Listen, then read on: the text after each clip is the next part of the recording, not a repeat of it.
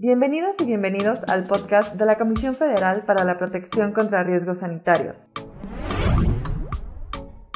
¿Sabías que toda persona que cuenta con un establecimiento para proveer a la población de medicamentos e insumos para la salud debe cumplir con los requisitos que se encuentran dentro del Suplemento para Farmacias, publicación de la Farmacopea de los Estados Unidos Mexicanos? En este podcast podrás conocer todos los detalles con los que estos lugares deben cumplir.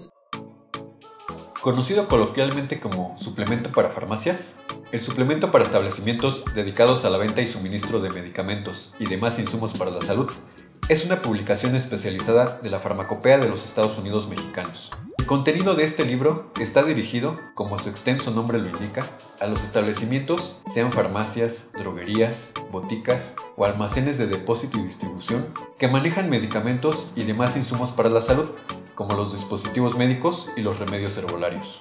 Los objetivos que cumple también son amplios y dependen del tipo de usuario que lo utiliza. Para la autoridad sanitaria es el documento normativo que establece requisitos complementarios a los indicados en la Ley General de Salud y en el Reglamento de Insumos para la Salud, y cuyo cumplimiento obligatorio debe vigilar para garantizar que no se generen riesgos inaceptables durante su transporte, almacenamiento, distribución, venta y o suministro.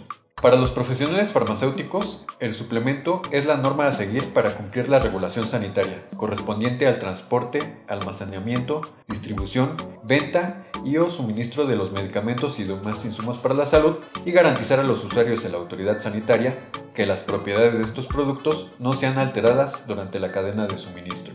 El suplemento también considera un tipo de usuario muy importante para garantizar el correcto manejo de los medicamentos. Y son aquellos usuarios que sin ser profesionales farmacéuticos han adquirido un compromiso vital, aquellos que son auxiliares de los profesionales de la salud y se convierten en personal esencial para el cumplimiento de una gran cantidad de tareas necesarias en los establecimientos. Y también está dirigido a aquellos emprendedores que abren un establecimiento dentro de su comunidad para proveer a la población de medicamentos y demás insumos que no requieren de un responsable sanitario ante la autoridad y que necesitan una herramienta que los guíe en el manejo adecuado de los medicamentos y demás insumos para la salud. En este libro no se encontrará la información para prescribir los medicamentos, sino temas como los requisitos sanitarios para la operación de farmacias y almacenes de depósito y distribución de insumos para la salud, la elaboración de procedimientos normalizados de operación, manejo y almacenamiento de insumos para la salud, los requisitos para surtir una receta médica, el manejo adecuado de medicamentos controlados, requisitos para las farmacias hospitalarias, destrucción de medicamentos, actividades indebidas, control de antibióticos y auditorías, entre otros. ¿Qué es entonces el suplemento para farmacias? Es la norma de cumplimiento obligatorio que establece las especificaciones y los requisitos para las actividades relacionadas con el manejo, distribución y dispensación de medicamentos y demás insumos para la salud y una herramienta indispensable para reducir a niveles aceptables los riesgos que se pueden generar en los establecimientos que los manejan. ¿Cómo te va este 2022?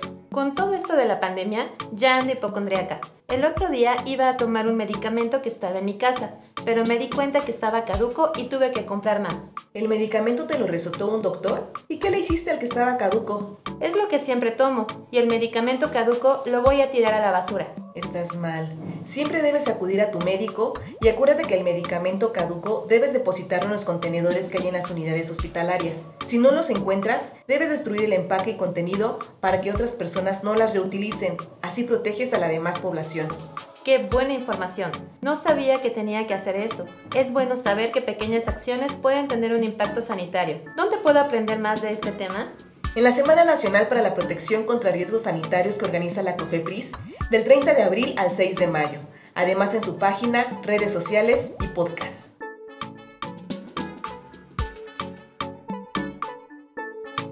Encuéntranos en Facebook, Twitter e Instagram como arroba Cofepris, así como LinkedIn como Cofepris. Este programa es público, ajeno a cualquier partido político. Queda prohibido su uso para fines distintos al desarrollo social.